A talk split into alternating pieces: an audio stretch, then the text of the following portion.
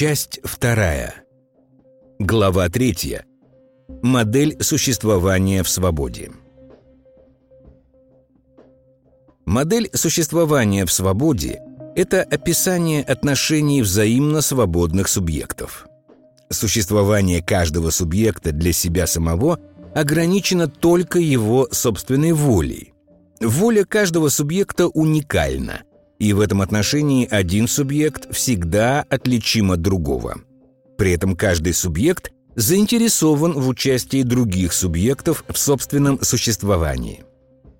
С участием другого в собственном существовании каждый субъект, и я в том числе, связывает обретение радости больше, чем та, что непосредственно доступна в существовании, ограниченном только моей собственной волей. Я заинтересован в действии воли другого на мое существование, поскольку связываю с ней радость большую, чем доступна мне только в моей собственной воле. Моя заинтересованность в другом объекте – это моя заинтересованность в совместности с ним. В совместности с другим мне становится доступно переживание радости за пределами моей собственной уникальной воли и за пределами только моего собственного существования. Для применения модели свободного существования достаточно утверждения, что субъекты взаимно заинтересованы в совместности друг с другом – в совместности происходит взаимное расширение границ радости каждого из них. При этом, что происходит в этой совместности и как она устроена, для применения данной модели значения не имеет. Может быть, у меня есть барабан, я хочу в совместности с другим субъектом, который играет на скрипке, наслаждаться возможностью музицировать вместе с ним и радоваться ему как себе – может быть, я нечто такое понял, и мне очень хочется обсудить это с другим. И с возможностью такого обсуждения я связываю еще большую радость, потому что другой своим участием в совместности со мной разовьет это понимание и для себя, и для меня. В совместности я ожидаю от другого того, что мне не свойственно, но что даст мне новую радость. Я заинтересован в участии другого, потому что уникальность другого даст мне новые возможности для осуществления моей воли к радости. В такой модели существования мы взаимно свободны. Это означает, что желанная для меня совместность с ним возможна при единственном условии – если другой хочет совместности со мной. Иначе говоря, совместность в свободе – возможно только тогда, когда моя воля к радости желанна в существовании другого. То есть моя воля к радости находится в воле к радости другого субъекта, а воля к радости другого находится в моей собственной воле. Если участие воли одного субъекта в существовании другого взаимно желанно, то совместность осуществима. В такой совместности воля к радости каждого субъекта направлена на волю к радости другого. Каждый заинтересован в радости другого субъекта, поскольку с его радости он связывает свою собственную. Каждый знает, что хочет другой субъект, и каждый заинтересован дать другому субъекту то, с чем он связывает свою радость.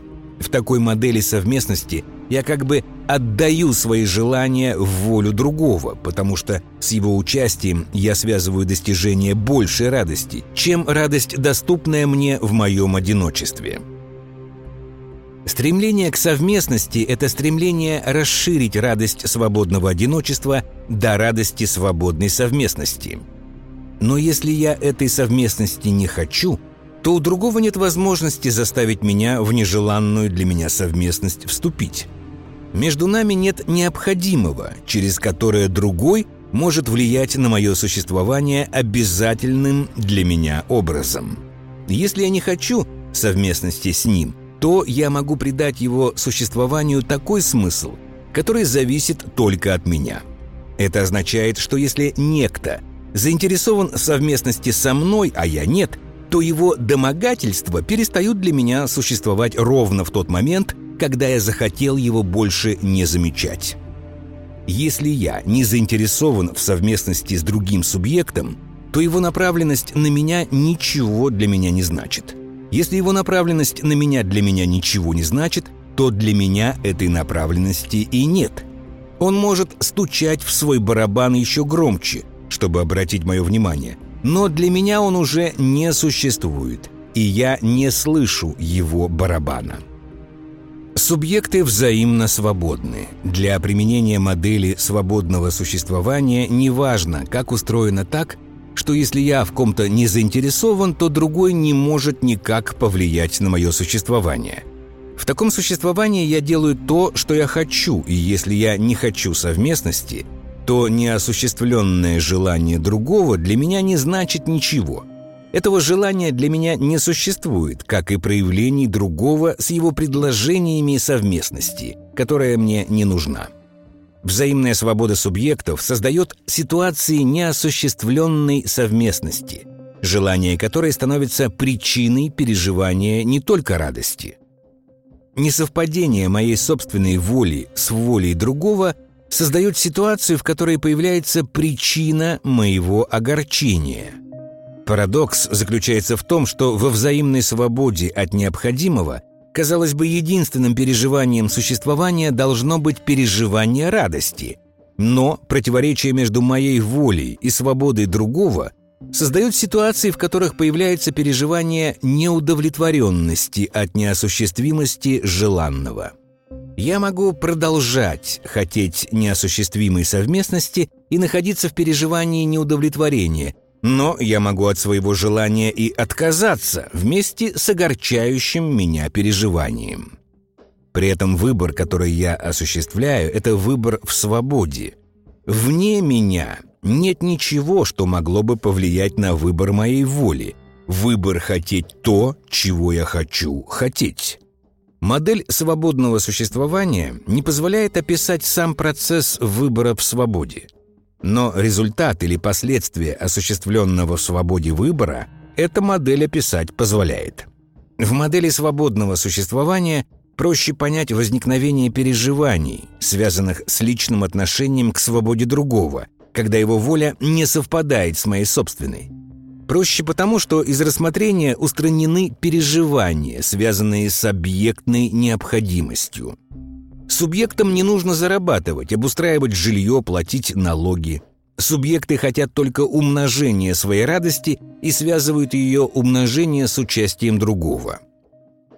Отказ от взаимности в свободе означает только одно – отказ от радости в желанной совместности, а не что-то еще, например, невозможность заработать денег или сделать карьеру, или удачно выйти замуж – Переживания человека, связанные с объектной озабоченностью, в данной модели не рассматриваются. Мне кажется, что по своей значимости отношение человека к свободе другого и связанные с этим переживания являются базовыми для существования человека. Модель свободного существования субъектов позволяет в очищенном виде понять, что происходит, когда мои желания не совпадают с желаниями другого – Поэтому эта модель так важна для понимания природы переживаний человека и для понимания личного смысла, который человек может придать своему существованию. Использование любой модели опосредует смысл происходящего при помощи представлений, которые в модели используются. Поэтому и переживание субъектов – это не совсем переживание человека. Можно сказать, что человек имел бы такие же переживания, как в этой модели, если бы существование человека не было бы отягощено ничем внешним и зависело бы только от его воли. Поэтому и к описанию переживаний в свободе следует относиться скорее как к результатам формального моделирования, а не как к переживаниям в собственном смысле этого слова. Другими словами, описание переживаний в модели свободного существования являются только аналогами представлений о реальных переживаниях человека. Но при помощи этих аналогов переживаний можно понимать и природу развития человеческих отношений, и динамику развития человеческих переживаний.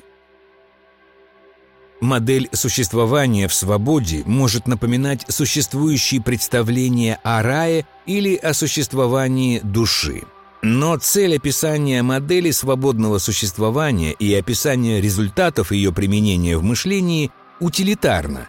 Это описание переживаний, связанных собственной волей человека и свободой другого.